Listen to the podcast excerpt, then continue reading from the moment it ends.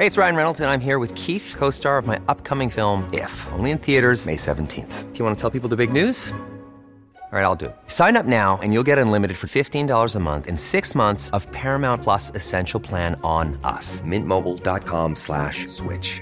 Upfront payment of $45 equivalent to $15 per month. Unlimited over 40 gigabytes per month. Face lower speeds. Videos at 480p. Active Mint customers by 531.24 get six months of Paramount Plus Essential Plan. Auto renews after six months. Offer ends May 31st, 2024. Separate Paramount Plus registration required. Terms and conditions apply if rated PG. I'm Sandra, and I'm just the professional your small business was looking for. But you didn't hire me because you didn't use LinkedIn jobs. LinkedIn has professionals you can't find anywhere else, including those who aren't actively looking for a new job but might be open to the perfect role, like me. In a given month, over 70% of LinkedIn users don't visit other leading job sites. So if you're not looking on LinkedIn, you'll miss out on great candidates like Sandra. Start hiring professionals like a professional. Post your free job on linkedin.com/people today. Millions of people have lost weight with personalized plans from Noom, like Evan, who can't stand salads and still lost 50 pounds. Salads, generally, for most people, are the easy button, right? For me, that wasn't an option. I never really was a salad guy. That's just not who I am. But Noom worked for me. Get your personalized plan today at Noom.com. Real Noom user compensated to provide their story.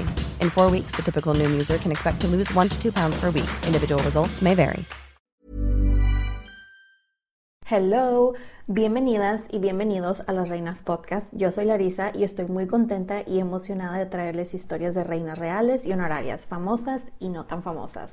El día de hoy les estaré hablando de una reina que tiene una historia que ya es bastante conocida. Es una de las figuras históricas más reconocidas. Fue atacada por unos, alabada por otros y compadecida por algunos. Tenía un temperamento independiente, ajeno a las estrictas normas sociales. Pese a su belleza legendaria, vivió presa de la melancolía hasta su trágica muerte.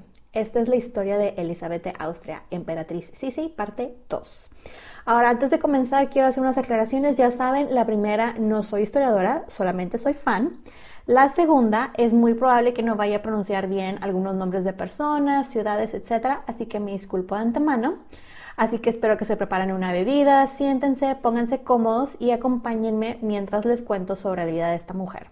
Bueno, de hecho, antes de comenzar, quiero dar dos anuncios. El primero es que, la verdad, muchísimas gracias por su paciencia, por aguantarme una semana más para que saliera este episodio y por sus muy bonitos mensajes eh, la semana pasada que les dije que estaba enferma y que no podía grabarles el episodio. El segundo anuncio es que este es el penúltimo episodio del año, ya que me tomaré un pequeño break por las festividades y pues ya regresamos en enero con todo. No se preocupen, voy a estar muy activa en las diferentes redes sociales. Por si no me siguen, eh, como quiera, al final les menciono, tenemos Facebook, tenemos Instagram y tenemos Twitter. Ahora sí, comenzamos. Bueno, si aún no escuchan el primer episodio, los invito a que lo hagan, pero les doy un súper pequeño express recap. Eh, les, les, conté sobre la infancia algo excéntrica de Elizabeth, del cómo su vida cambió cuando su esposo la vio y se enamoró perdidamente de ella. Y se casaron, sus hijos, la muerte de su hija mayor, sus rutinas extremas para mantenerse fit y bella y el inicio de sus largos viajes. Ya saben, ¿quieres saber más? Los invito a que se vayan a escuchar el primer episodio de Elizabeth. Pero bueno, ahora sí, continuando con la historia de Elizabeth, pues ya ven que les conté que eh, ella llega a Madeira y se queda unos seis meses y pues mejora bastante de su salud, lejos de la corte y de los chismes. Aquí la visita su hermana Hélène, quien de hecho eh, les cuento que se acababa de casar y ella ahora era la princesa de Turn Taxis, que es un lugar ahí en, o era en Alemania. Eh, y digo, ellas como hermanitas se la pasan de lo mejor, así como cuando eran niñas. Su hermana le pidió que ella volviera a intentar hablar con su suegra para que le diera a sus hijos y que ella los pudiera criar y todo eso. En todo este tiempo que ella estuvo en Madeira, pues estuvo en contacto con su esposo, quien le escribía bastante seguido, pero la cosa es que ella no estaba muy en contacto con sus hijos y lamentablemente nunca hizo un súper esfuerzo por tener una relación con sus hijos. Vaya, esto es algo que fue así toda su vida. Después de esos meses eh, que pasó ahí en, en Madeira, en Portugal, Franz Joseph le pide que regrese a Viena y ahí ella va de regreso en el yate de la reina Inglaterra y cuánta cosa. Llega y la cosa es que se vuelve a enfermar, lo cual esto ya era, creo yo, no sé ustedes, algo bastante psicológico.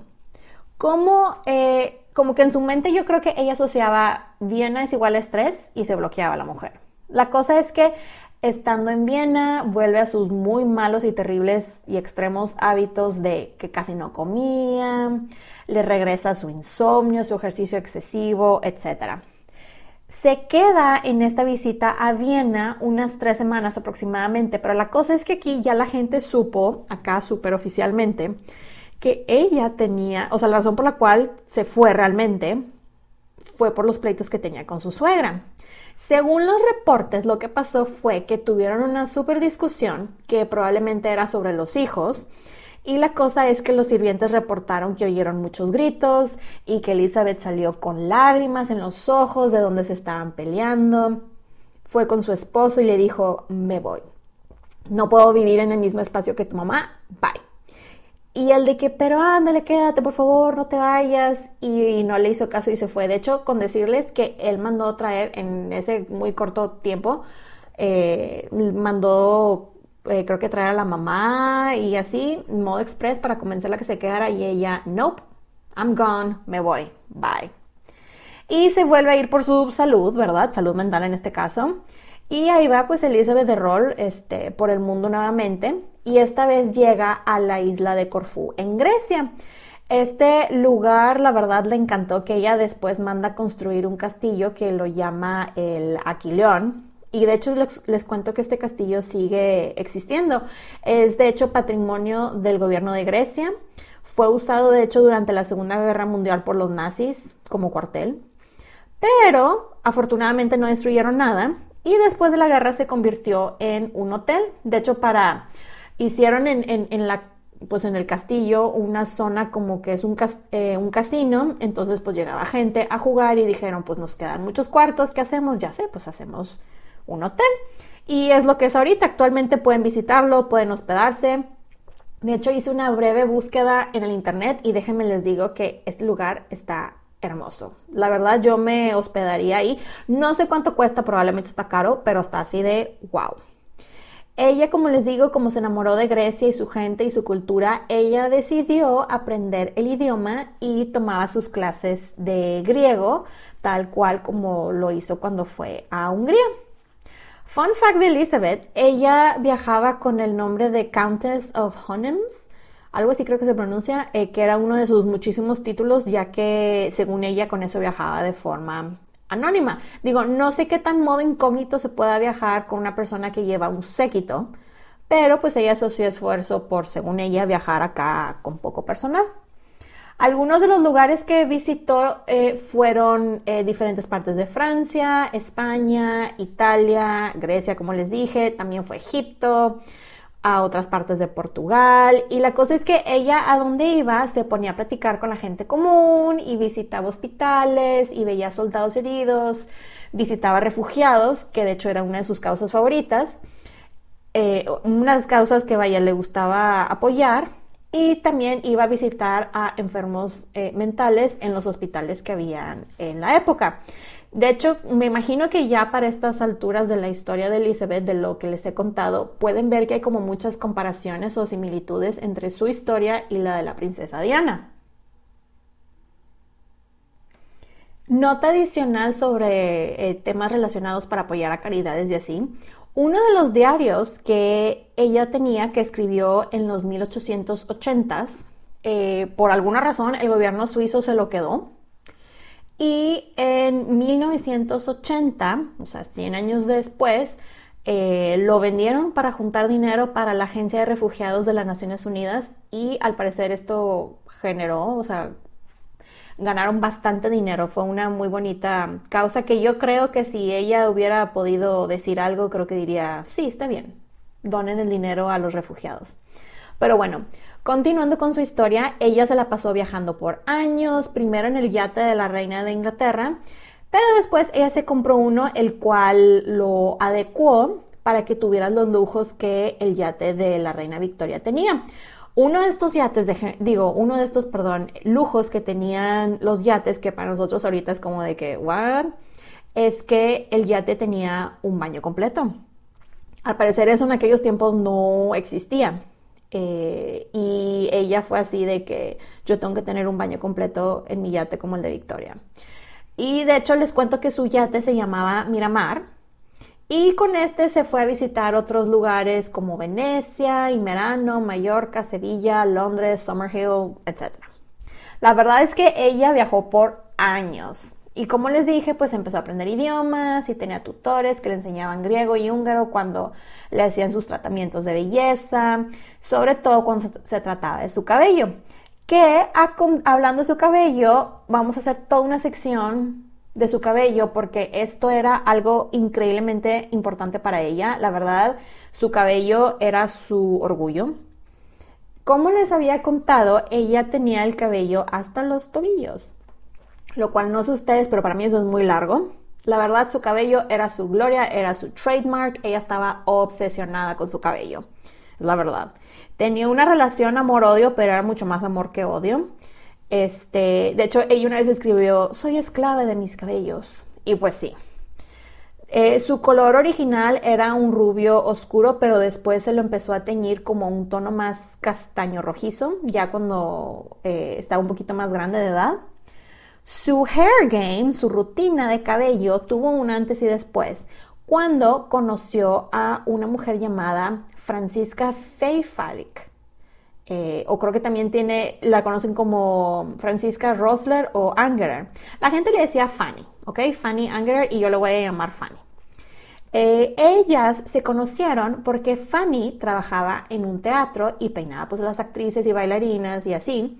Y Elizabeth le tocó ir a ese teatro y le encantaron los peinados de las actrices y le ofreció un trabajo y ella fue de que, ok, I'm, I'm in.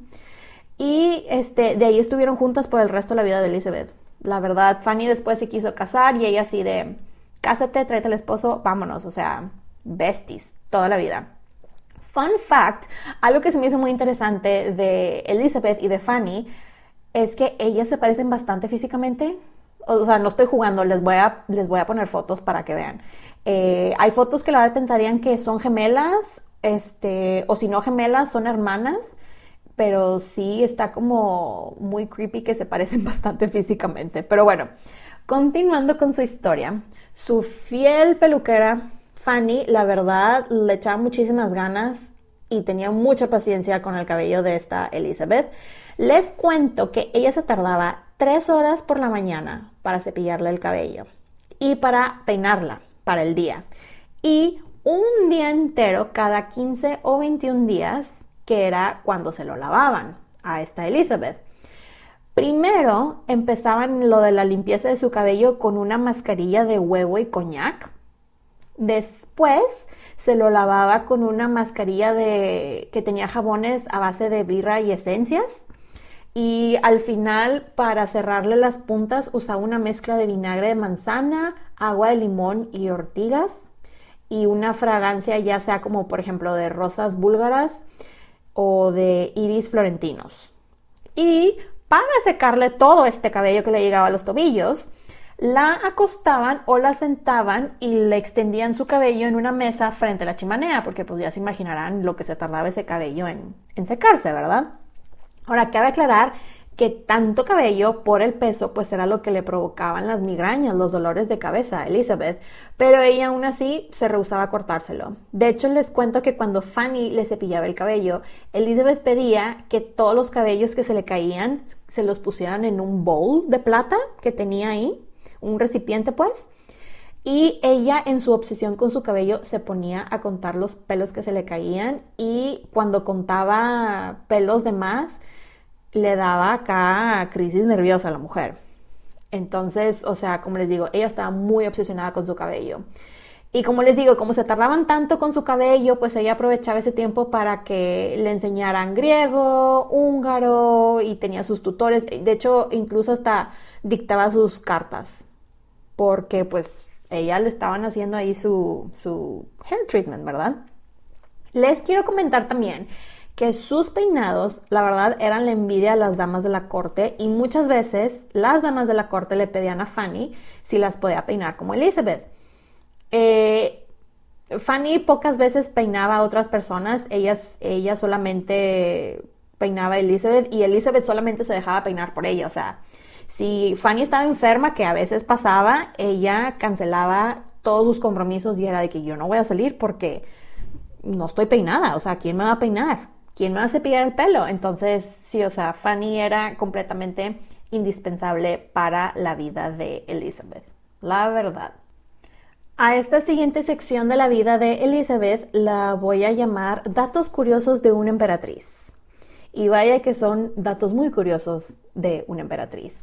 Vamos a empezar con la dieta. Durante prácticamente toda su vida, ella omitió las verduras y la fruta.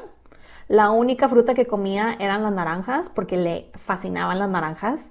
Ella de hecho comía un caldo compuesto por una mezcla de carne de ternera, pollo, venado y, perdiz.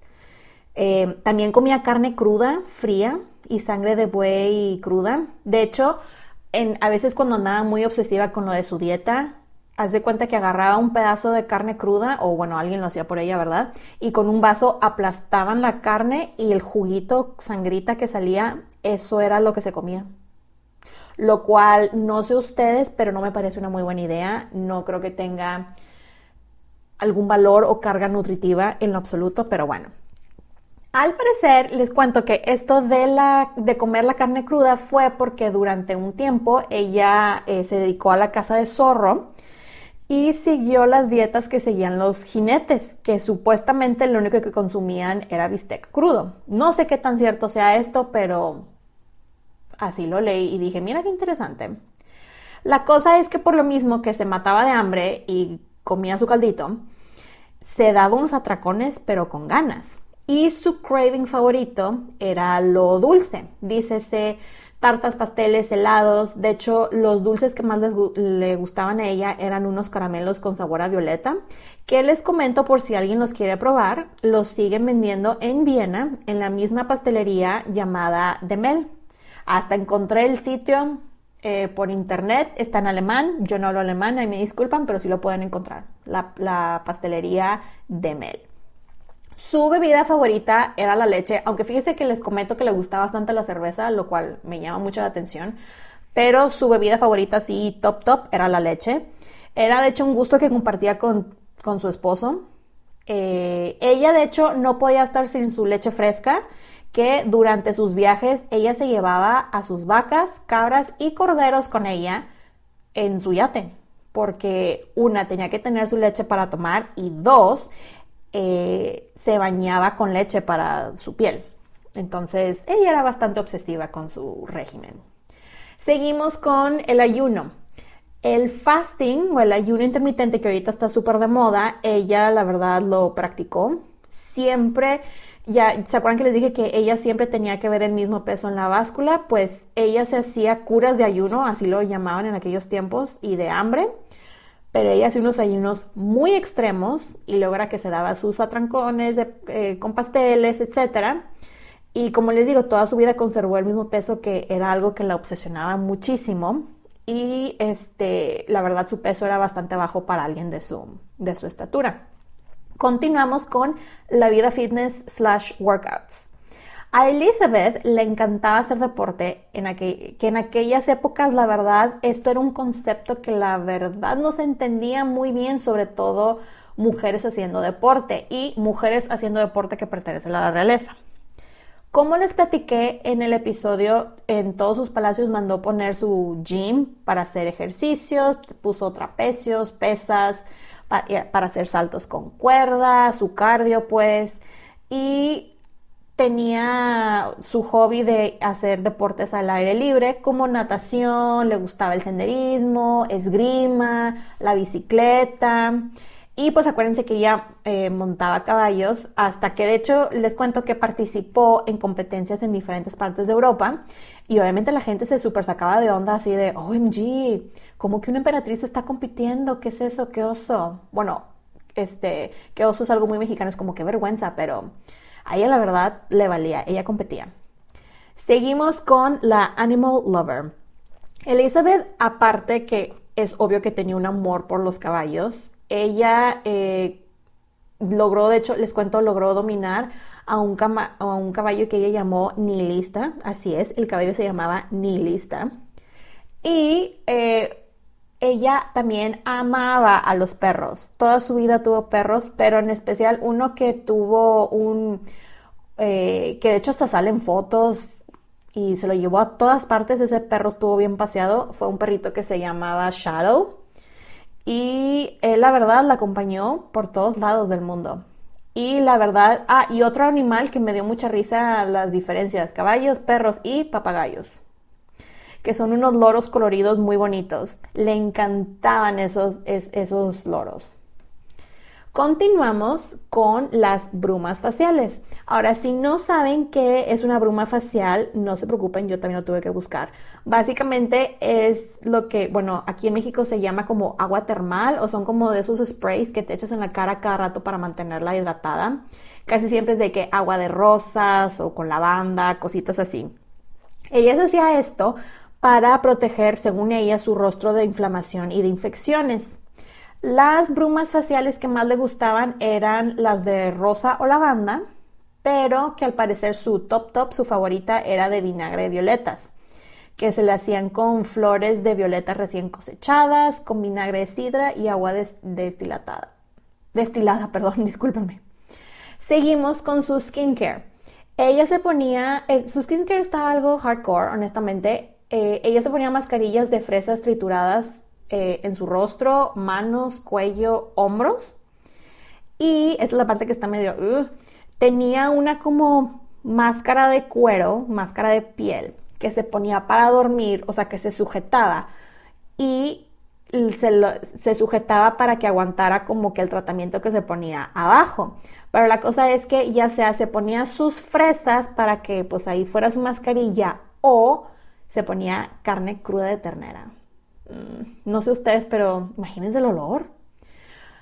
Este, no sé cómo podía, no sé ustedes, pero yo pienso, imagínate el olor, ¿cómo vas a dormir con un pedazo crudo de carne en la cara? Pero bueno, ella se aguantaba el olor y no sé qué tanto ayude carne cruda de ternera en la cara, pero ella lo hacía. Tal, eh, también les comento que según los registros, ella todas las noches se daba un baño de aceite de oliva caliente para mantener su piel suavecita, que es algo que de hecho que hacen en los spas hoy en día. Muy adelantada ella, ¿verdad? A, sus tiempos. Y aparte se bañaba con agua mineral para igual, pues para ayudar con, con su piel.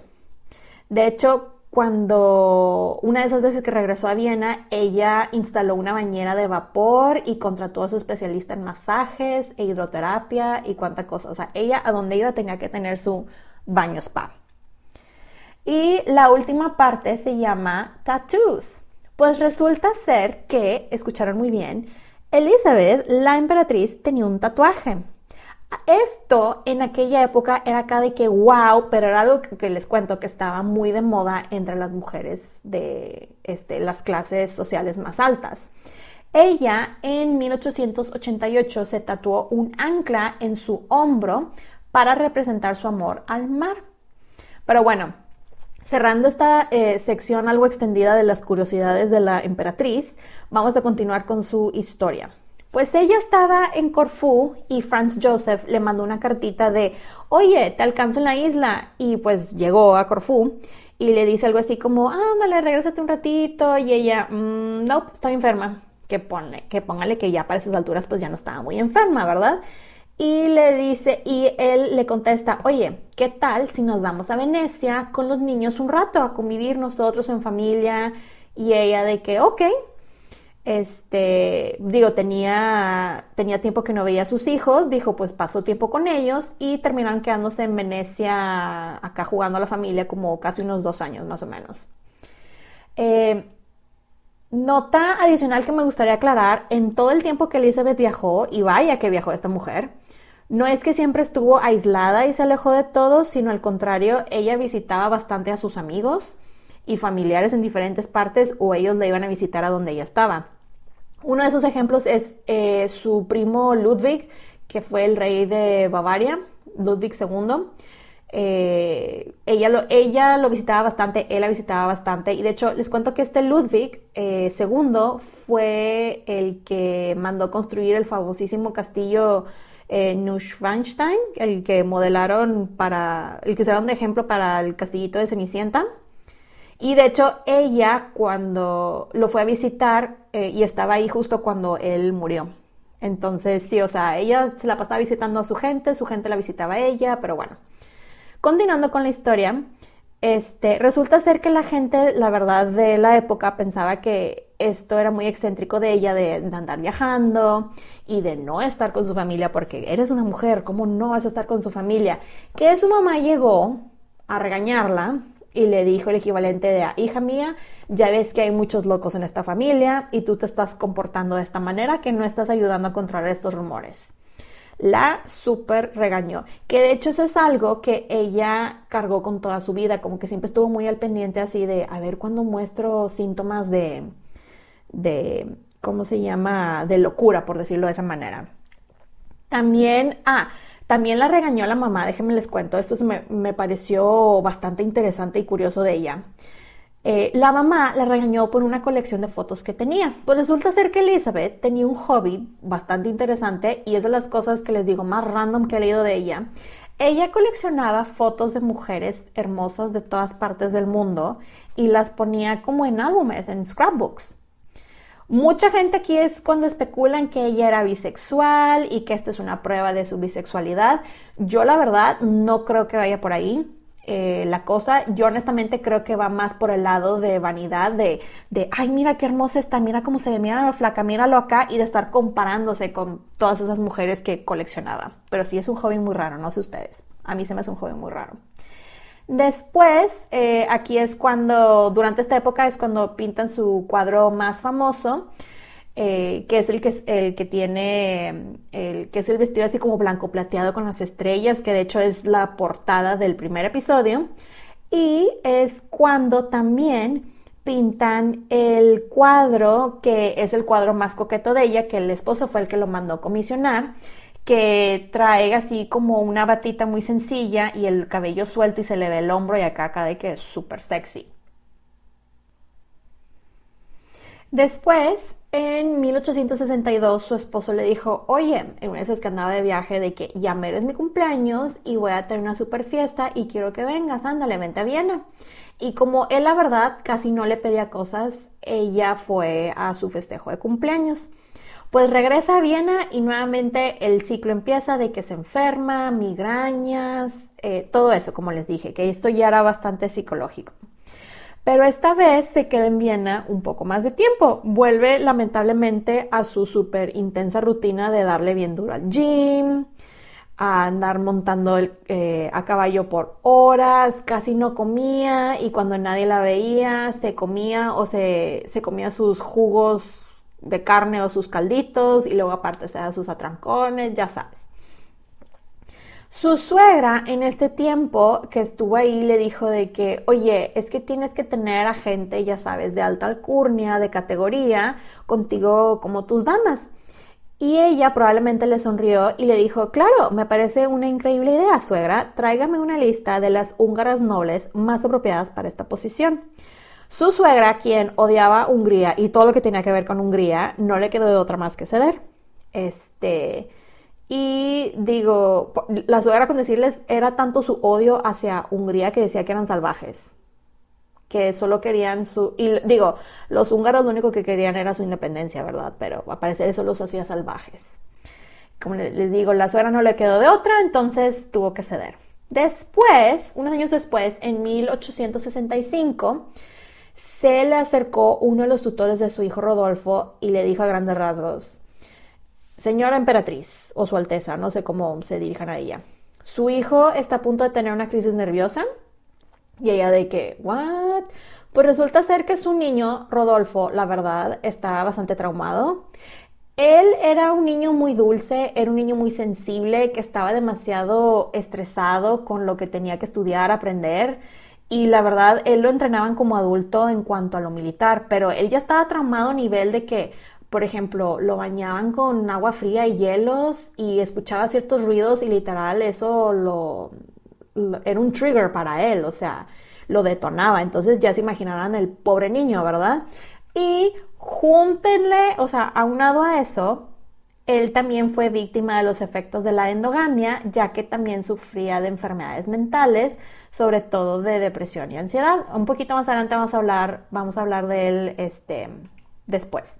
Pero bueno, ella, Elizabeth, va con el esposo después de que tiene esta plática con, uno de los tutores y le dice acá de que escribe un documento formal que básicamente decía o me involucras en la educación de mi hijo o no me vuelves a ver.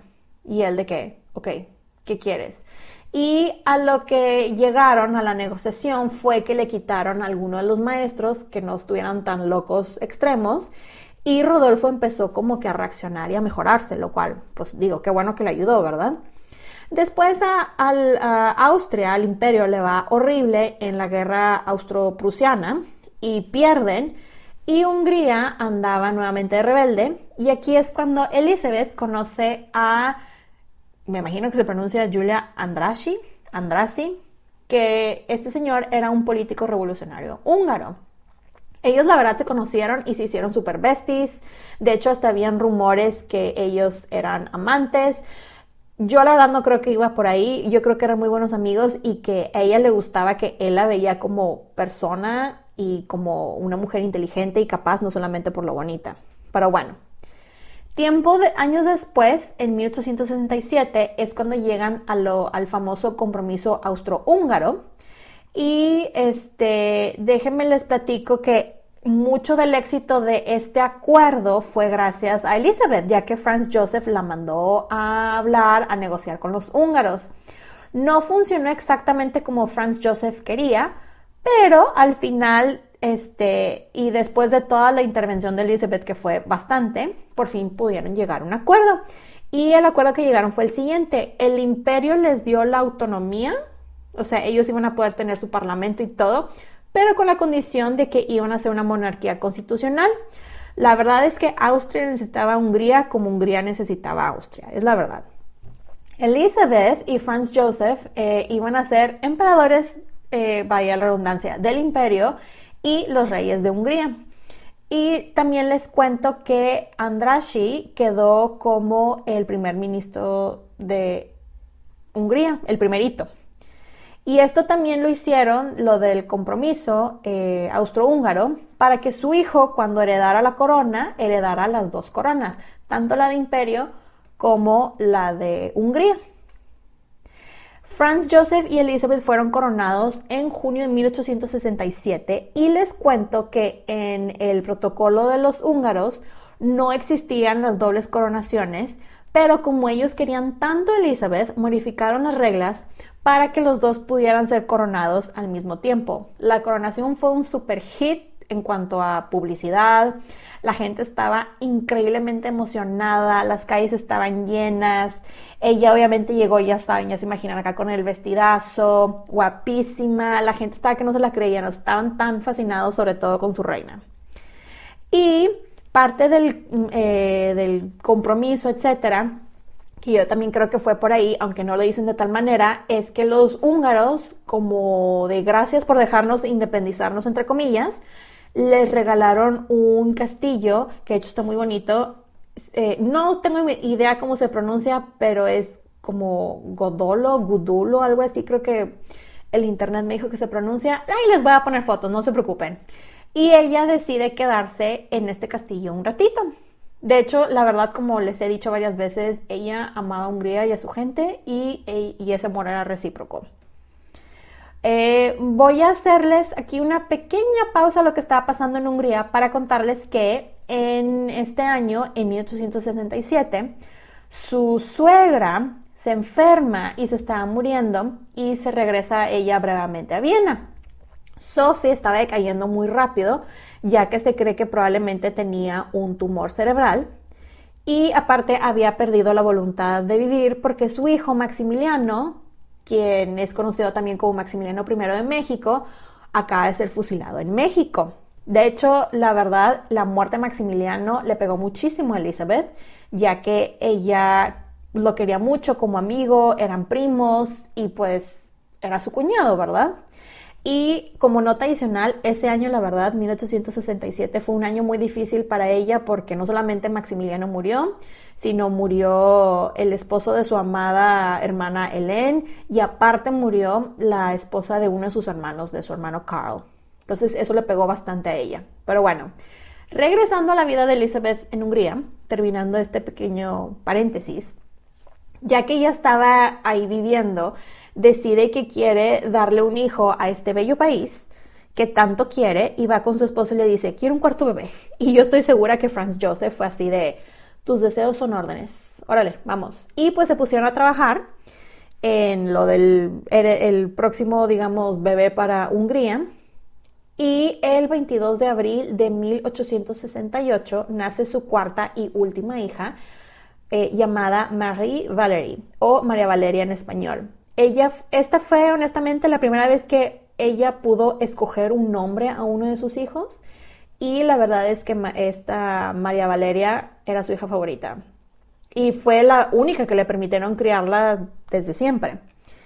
Como Elizabeth y Andrashi eran muy besties, andaba un chisme que de hecho había empezado eh, por su suegra, que probablemente el hijo no era del emperador, sino de Andrashi, pero la verdad esos son rumores. Yo genuinamente creo que ella no le puso el cuerno al esposo y aparte porque era demasiado inteligente para ese tipo de cosas. Pero bueno, esa es mi opinión, no sé qué piensen ustedes, díganme por favor. Se queda más o menos un año eh, ahí en Hungría porque no se quería llevar a la niña Viena y después agarra a la niña y se sube a un barco nuevamente, pues a pasearse, ¿verdad? Y aquí es cuando se va a competir eh, nuevamente, eh, competencias de caballos eh, que les platiqué, pero esta vez se fue a Inglaterra y a Escocia. Supuestamente en una de estas competencias de caballos conoció y tuvo una casa super affair con un señor inglés llamado George Middleton, que este señor les cuento que es pariente de la actual princesa de Gales. Sí se sabe que eran muy buenos amigos, este, y de hecho ella lo invitó a su castillo en Hungría. Entonces, pues eran muy amiguitos, ¿verdad? En una de esas visitas que hizo Elizabeth para andar compitiendo, eh, fue a Irlanda, pero la cosa es que este, esto causó un super problemón con la reina Victoria, ya que habían muchísimos problemas entre los católicos irlandeses y los ingleses protestantes, y como Elizabeth era súper católica, eh, la verdad parecía que ella los, ella los estaba apoyando y no era así, ella simplemente iba a su competencia de caballos, pero pues la cosa es que después de esto ella no pudo regresar a UK porque digamos que su amiga la reina Victoria, la que le prestó el yate originalmente, se enojó bastante con ella, entonces fue así de, tú aquí no regresas, a ver cómo le haces. Digo, ella sabía perfectamente que era por la competencia de caballos, pero pues el PR, ¿verdad? En una de sus visitas eh, a Inglaterra, antes de que esto pasara, les cuento que ella llegó a lo que antes se llamaba manicomio. Es, que es una palabra que se usa en aquellos tiempos, ahorita llamamos centro psiquiátrico, etc. Y vio los tratamientos que les hacían a los pacientes y se interesó bastante por esas personas, este, por los métodos que usaban, porque la verdad en aquellos tiempos es que esos lugares, sus maneras de tratar a personas con que padecían este, enfermedades mentales, literal, era tenerlos drogados o los golpeaban. Súper feo, pero es cierto, era lo que hacían. Y ella de hecho empezó a usar de sus fondos que tenía para sus diferentes caridades, precisamente para apoyar estas causas, ¿no? Apoyar a personas con enfermedades mentales. Ella, como les dije, ella padecía de esto, esto, esto estaba en su familia y pues en la época la verdad es que la psiquiatría y todo eso era algo muy nuevo y no se sabía y no se tenía conciencia de cómo se tiene ahorita, ¿verdad? Y tratamientos y todo eso. De hecho, les cuento que cuando se acercó la fecha de su cumpleaños, su esposo le preguntó, mi amor, ¿qué quieres de cumpleaños? Y ella le respondió lo siguiente, quiero un manicomio completamente equipado, un tigre y un medallón. Y al parecer lo que Franz Joseph le contestó fue de que, ¿estás segura? Porque la verdad no le quería regalar el manicomio, pero al final, si no me equivoco, sí se lo, sí se lo regaló. O le equipó uno, pues. Pero bueno, Volviendo a lo que les estaba contando de su suegra, les quiero decir honestamente que yo estaba bastante sorprendida al saber que Elizabeth, la verdad, se portó bastante decente con ella, digo, después de cómo la suegra la trató con los hijos, la crianza, todo eso, ya que ella se regresa a Viena y la acompañaba bastante seguido y la cuidaba ya en sus últimos días, ¿verdad? De hecho, se quedaba con ella horas y horas al lado de su cama, sola, o estaba el esposo. Y la cosa es que la archiduquesa Sophie termina muriendo el 28 de mayo de 1872. Tiempo después, eh, eh, casi el año después, el 20 de abril de 1873, Gisela, su hija, se casa con un príncipe de Bavaria llamado Leopoldo Maximiliano. Pero les cuento que esto fue un súper escándalo porque Elizabeth no fue a la boda. Así es. Como les dije, ella no tenía, ella tenía una relación algo complicada con sus hijos. Em, creo, después ahorita van a ver, ella se lleva un poquito mejor con el hijo, pero la verdad es que con Gisela no. Aparte, ella la verdad, eh, al parecer las razones por las cuales no fue a la boda fueron las siguientes. La primera es porque toda la realeza estuvo invitada a esa boda y ella no estaba dispuesta a lidiar con todo ese show. Y la razón número dos es que ella se opuso a ese matrimonio ya que Gisela tenía 15 años y ella, estás demasiado joven, o sea, espérate por favor, pero Gisela que al parecer insistió que estaba muy enamorada. Entonces, este, dijo, es que me quiero casar, me quiero casar y ella, pero ¿por qué te quieres casar con tu primo? Porque también eran primos, porque obvio hay que dejarlo en la familia. Pero bueno, la cosa es que Gisela se casa a sus 15 años y al año siguiente ella tiene una hija, la princesa, a quien llaman Elizabeth, porque obvio no hay más nombres. Y este, su abuela, o sea, Elizabeth paniquea porque se convirtió en abuela a sus, creo que 36 años. Entonces estaba, si de por sí la mujer estaba bastante obsesionada con sus rutinas de belleza, aquí el nivel de obsesión súbale 20 y ahí es donde estaba este, Elizabeth en ese momento. Su hijo Rodolfo, el heredero al imperio, a la corona, este, él la verdad, él no se quería casar porque él le encantaba andar compartiéndose, la verdad. Pero su papá, o sea, lo sentó, habló con él y le dijo, es que te tienes que casar. Y él de que, bueno, ok, es cierto, pues me tengo que casar con alguien, ¿no? Eventualmente. Y este, pues dijo, ok papá, pues arregla esto, ¿no? Y pues se pone ahí el papá a ver y todo y escoge como novia a Estefanía de Bélgica, con quien se casa en 1881. Estefanía, la verdad, estaba muy joven. Era, creo que también tenía 14, 15 años, estaba muy, muy joven. Y ella y Elizabeth no se llevaban bien. Elizabeth, la verdad, aquí sí se porta fea con ella, ya que se porta más o menos como su suegro se portó con ella, en el sentido de que en vez de ayudarla, apoyarla y enseñarle, nada más la regañaba. Y la cosa es que Estefanía tampoco se llevaba bien con Rodolfo, su esposo, entonces ay, era un matrimonio bastante infeliz. Las cosas mejoran un poco en la relación de ellos cuando nace la hija de ellos, la princesa Elizabeth María. Les digo aquí la gente muy creativa. La niña, la otra Elizabeth, nace en septiembre de 1883. Hay una cosa que quiero mencionar que no es positivo de Elizabeth, la verdad, es que en este tiempo ella, la verdad, empezó a hablar bastante de suicidarse, se sentía muy triste. Digo, la pobre mujer desafortunadamente sabíamos que tenía depresión, aunque ella no sabía la terminología en esos tiempos, pero pues aún así ella tenía todo, absolutamente todo. Y todo, y aún con todo, ella era increíblemente infeliz. Ahora, llegamos lamentablemente a una parte de la historia de Elizabeth que es de las más tristes y esta se llama la tragedia de Mayerling o Mayerling que ocurrió en 1889. Eh, ¿Se acuerdan que les conté que Rodolfo era una persona bastante sensible, pues heredó la parte de las enfermedades mentales de la familia? Bueno, él era bastante depresivo y al parecer, como les dije, aparte de todo eso, tenía gonorrea, este, y em, Desafortunadamente, muchos historiadores contemporáneos creen que él también padecía esquizofrenia. Algo que me gustaría mencionar de Rodolfo antes de continuar con esta parte de la historia es que él años antes, él y su mamá, digamos que se habían acercado un poquito más, tenían más o menos una decente relación.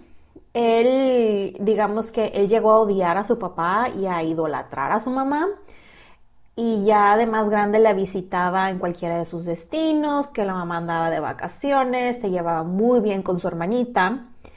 Y digo, bueno, cierro este breve paréntesis para continuar con, con lo que pasa en la historia de Rodolfo. Pues de la forma más resumida lo que pasó fue lo siguiente. Rodolfo estaba en una cabaña, esa de Mayerling, que usaba para la cacería, una muy humilde cabañita, este, que estaba como en las afueras de Viena, él había juntado a sus amigos para irse a casar, pero después se quedó ahí, o sea, se llevó a su amante, María eh, quien tenía 18 años, y ella era la hija de un varón. Lo que pasó fue lo siguiente. No se sabe si se pusieron de acuerdo tal cual o cómo llegaron a decisión, pero Rodolfo mató a su amante y después se suicida a las horas. Al parecer ya le había pedido a una de sus amantes que hicieran esto del suicidio, homicidio, pero la cosa es que eh, la otra amante le dijo que no y María la verdad estaba súper obsesionada y enamorada de él y al parecer también estaba embarazada, lo cual me da mucha tristeza. Ella le dijo que sí. Rodolfo dejó cartas que había escrito unos días antes de tomar esta terrible decisión. De hecho, a su mamá le escribió Sé muy bien que yo no era digno de ser vuestro hijo. A su esposa Estefanía de Bélgica le escribió, ya estás libre de mi presencia y la calamidad que soy. Y de hecho hasta le dejó una carta a su hermana María Valeria que escribió, muero a pesar mío. Cabe aclarar que este, la amante también de hecho le dejó una carta a su mamá despidiéndose y diciendo que ella iba a estar más feliz en la muerte porque se iba con su amado. Al principio, eh, Piensan que alguien había entrado y los había matado, pero después de investigar y de encontrar las cartas fue cuando se dan cuenta que esto fue un asesinato suicidio. La cosa es que como ellos eran una familia super católica hardcore, inventaron que alguien entró y que los mató para que Rodolfo pudiera tener un funeral y que pudiera ser enterrado en la cripta familiar. Elizabeth, les cuento que de pura casualidad estaba en Viena cuando esto ocurrió y cuando les llegó la noticia eh, al castillo, digamos, eh, por cuestiones de protocolo, solamente ella, por su rango de emperatriz, ella le podía dar ese tipo de noticias al emperador. Pues según los reportes, llegaron con la noticia al palacio y ella estaba en su tiempo de peinado. Acuérdense que ella se tarda como tres horas diarias. Bueno, llegan con ella mientras la están peinando, le dan la noticia, ella cayó en la histeria total, pues ya se imaginarán, digo, lo entiendo se acaba de enterar que su hijo se murió y la forma en que murió. Empezó a gritar, a llorar, empezó a tirar cosas, o sea, así imagínense la escena. Su esposo, por alguna razón, estaba cerca, oye todo esto y dice, o sea, ¿qué está pasando? ¿Por qué está gritando la emperatriz? Entra a su cuarto, la ve y dice, Dios mío, ¿qué pasó? Ella, en la histeria, pues le, le cuenta y ahí es cuando él también le, ya le dan la noticia, ¿no? De que tu único hijo, hombre, el heredero al trono, ha muerto. Esto la verdad a Elizabeth la quebró, la derrumbó. Ella eh, siguió diciendo que ella se iba a matar, que ella se iba a matar. La verdad es que esto, la verdad, de esto nunca se recuperó. Ella se fue de Viena y se fue a dar el rol por el mundo nuevamente. Ella, la verdad, decía que quería que el mar la tragara. Esas eran sus palabras. Y se vistió de negro el resto de su vida. Nunca, nunca más dijo, yo no puedo vestir de colores en mi vida. No se puede. Aquí en este periodo es cuando se va a Grecia y oficialmente es cuando construye el palacio de, de Aqueleón en Corfú, Grecia, que les comenté que tenía referencias a Homero porque ella era súper fan de, de, de hecho el, nombre de su palacio es en honor a Aquiles. Este era un palacio que ella equipó más de 100 habitaciones, le metió muchísimo arte, jardines, esculturas, impresionante, la verdad. La cosa es que cuando acabó de construirlo, Elizabeth se volteó y le dio la orden a los, digamos, ingenieros de que derrúmbenlo. Y ya imagino los, los griegos con cara de, ¿what? Pero, afortunadamente para nosotros y los griegos, por cuestiones burocráticas, nadie le autorizó eh, a los constructores los explosivos este, para derrumbar el palacio.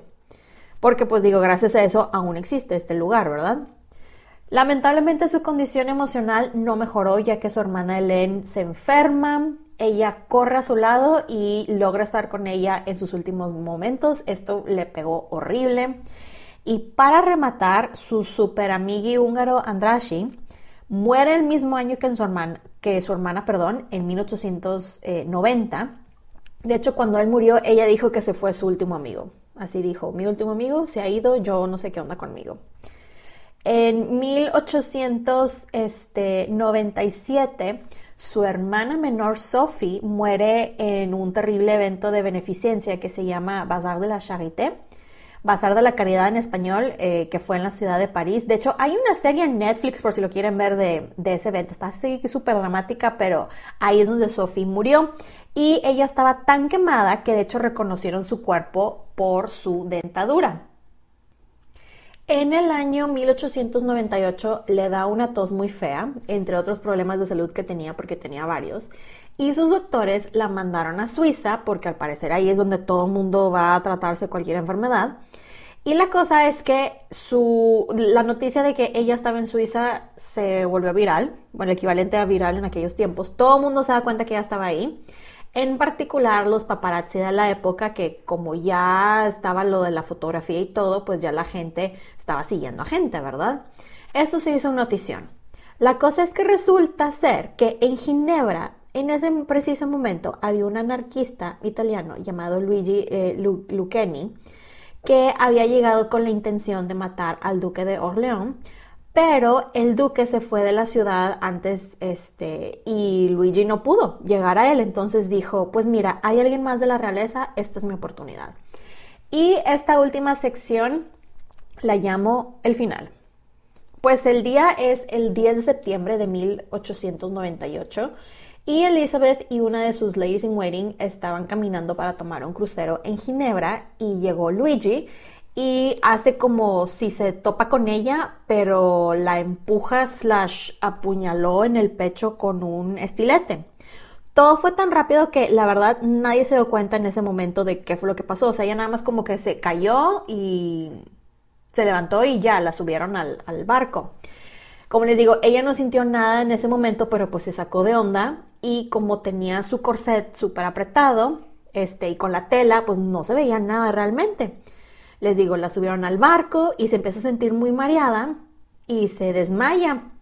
Entonces, la, eh, su lady waiting, pues como típico que por los corsets las mujeres se desmayaban antes porque estaban muy apretados, le empieza a aflojar la ropa y así, dijo, capaz está muy apretado, por eso se desmayó, este, y por eso se sentía mal, pero cuando le empieza a quitar la ropa en el, en el barquito, llega al corset, al momento de quitárselo, se da cuenta que había sangre y fue de, oh, oh. Y en eso Elizabeth recobra su conciencia, se despierta eh, un ratito y luego se vuelve a desmayar y ahí es cuando, esa fue la última vez que estuvo consciente. Su dama corre y le da aviso al capitán, lo cual me imagino la cara del pobre capitán así de la persona desmayada y que se está muriendo el la emperatriz, OMG, volteen esto rapidísimo, ¿no? Se volteó lo más rápido que pudo para poder llevarlo a un hospital pero desafortunadamente murió en el camino. Fue muy tarde. Les comparto que la causa oficial de su muerte fue una hemorragia interna. El arma, al parecer, de, el impacto le quebró costillas, pero llegó y le perforó el corazón. De hecho, su hija María Valeria escribió lo siguiente de su muerte. Ahora ha sucedido tal como siempre lo deseó rápido, sin dolor, sin consultas médicas, sin largas y angustiosas jornadas de preocupación por sus seres queridos. El asesino Luigi fue arrestado en la escena del crimen y la verdad es que él ni siquiera se esforzó o hizo algún intento por negar ni ocultar su crimen. Al contrario, él estaba así eufórico cuando se enteró que sí mató a Elizabeth. Él fue juzgado y condenado a cadena perpetua por años.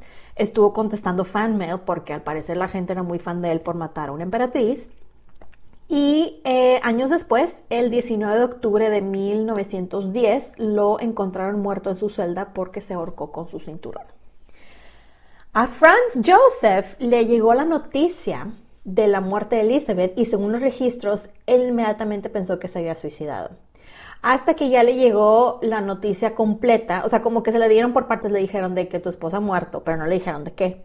Ya cuando le dijeron realmente lo que pasó, que la mató un loco anarquista, sus primeras palabras eh, al recibir la noticia fueron, no saben cuánto me esa mujer, a pesar de todo, a pesar de los años. Su cuerpo fue llevado a Viena y ella fue enterrada en la cripta imperial de la iglesia de los frailes capuchinos, que de hecho la pueden visitar hoy en día por si quieren. Hablemos un poquito de su legado. Pues Elizabeth fue de las primeras, o prácticamente la primera influencer, ya que era muy alta para la época y con el auge de la fotografía que les decía, la gente la podía ver y trataban de replicar su estilo de moda desde su forma de vestir, al igual que sus peinados, que eran lo más famoso de ella. Tenemos museos de ella, como el Museo Sisi en Hofburg, en Viena. Está su palacio en Corfú, Grecia, el famoso Palacio Aquilión. Eh, hay estatuas de ella en Funchal, Madeira, en Viena, en Budapest, en Ginebra, justamente donde murió. También hay una en su palacio en Corfú, también hay estatua de ella. El diario que les platicé hace rato que se vendió y juntó dinero para la Agencia de Refugiados de las Naciones Unidas. Fue mecenas, vaya, apoyó a muchísimos artistas, escritores, poetas. Uno de los ejemplos es el famosísimo Richard Wagner, con quien, aparte de apoyarlo, eran súper amiguis. De hecho, Wagner y su primo Ludwig eran, se rumoraba que eran amantes, pero eran muy buenos amigos. Este, fue una mujer increíblemente inteligente, una muy buena diplomática, ya que ayudó a su esposo como mediadora y negoció para mantener a Hungría unida al imperio. Y antes de concluir, les quiero compartir algo que me pareció muy interesante que encontré en esta investigación. Encontré un artículo que hablaba sobre un descendiente de Elizabeth que se llama eh, Leopold Altenberg. Este, este individuo es un payaso o sea, a eso se dedica y es un actor también. Y él hace poco escribió un libro sobre su familia que está más enfocado a su abuelo. Él les cuento que él es el bisnieto de eh, María Valeria, su cuarta hija, la más chiquita. Y aún conserva cosas de la familia como una vajilla que Elizabeth tenía en Corfú. Se los comento porque me pareció tan random que dije, vamos a mencionarlo. Pero bueno, cierro este episodio con la siguiente frase de Elizabeth. Lo que tenemos todas las personas en común no es el espíritu, sino el destino. Espero que les haya gustado este episodio. Ya saben que pueden encontrar los episodios de Las Reinas Podcast en diferentes plataformas como Spotify, YouTube, Apple Podcast y Amazon Music. Y también están mis diferentes redes sociales como arroba las reinas podcast para Facebook e Instagram y arroba las reinas pod en Twitter. Recuerden suscribirse, darle like, activar la campanita para recibir notificaciones y descargar los episodios y compartirlos.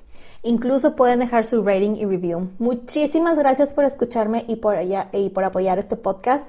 Nos escuchamos pronto. Bye.